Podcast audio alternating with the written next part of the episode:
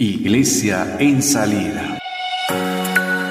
Seguimos en el redescubrir nuestra identidad bautismal. Ya hemos avanzado un largo camino profundizando en cada aspecto sobre el bautismo. En esta oportunidad iniciamos hablando sobre el bautismo de Juan y el bautismo cristiano. La fuerte personalidad religiosa del Bautista, su género de vida, su predicación y sobre todo la originalidad de su rito bautismal produjo un fuerte impacto en el pueblo judío y en la iglesia naciente. Según se trasluce de los escritos del Nuevo Testamento, los primeros cristianos estaban convencidos de que las relaciones entre Juan y Jesús habían sido muy estrechas. Consideraban al primero precursor que prepara la venida del segundo. El bautismo de Juan presentaba aspectos novedosos. En primer lugar, Juan actuaba de ministro. El sujeto era bautizado por él. El bautismo de Juan era un heterobautismo. Probablemente el bautizando se metía en la corriente del río, pero era Juan quien realizaba el acto propiamente bautismal derramando agua sobre su cabeza. Por otra parte, cada uno recibía el bautismo una sola vez, aunque esto no se diga expresamente. Aunque Juan nunca se propusiera fundar una comunidad, su bautismo se puede considerar de alguna manera como rito de iniciación y agregación a la comunidad de los penitentes que se preparaban a la inminente visita de Yahvé.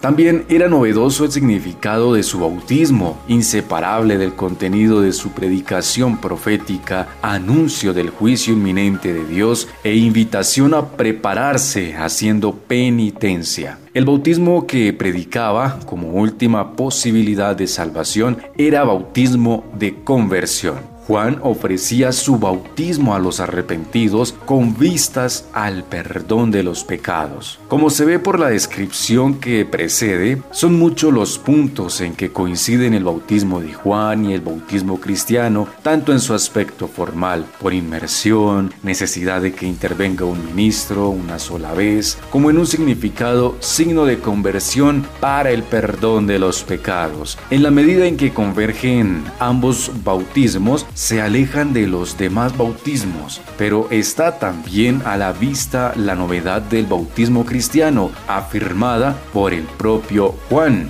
en Marcos capítulo 1 versículo 8 y Jesús en el libro de los Hechos de los Apóstoles capítulo 1 versículo 5. Esta novedad radica principalmente en la referencia que el bautismo guarda a la persona, un acontecimiento de Jesús, bautizar en el nombre del Señor Jesús y en el don del Espíritu que confiere. Una vez afirmada la originalidad del bautismo cristiano, no hay inconveniente en admitir una influencia real del bautismo de Juan en su implantación en las primeras comunidades cristianas. Si tenemos en cuenta que con toda probabilidad Jesús mantuvo una relación larga e intensa con el bautista, que inició su misión profética dentro del movimiento de este, que su predicación del reino de Dios, al menos en su primera fase, presenta muchos puntos de contacto con el mensaje de Juan, que algunos de sus primeros discípulos provenían del círculo de seguidores de este. Con estos antecedentes, era de esperar que las comunidades cristianas adoptaran desde el principio el bautismo como rito de iniciación.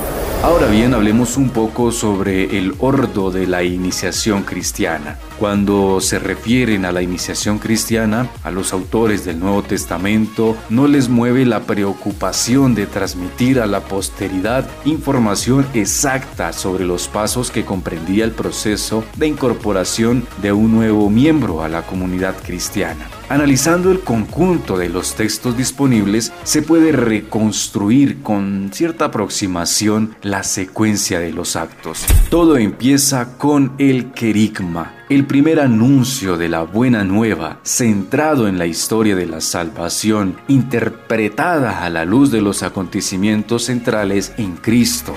Indicios de la existencia de una catequesis previa al bautismo. Tiene su importancia para la comprensión del bautismo esta conexión entre adoctrinamiento y bautismo. Iglesia en salida.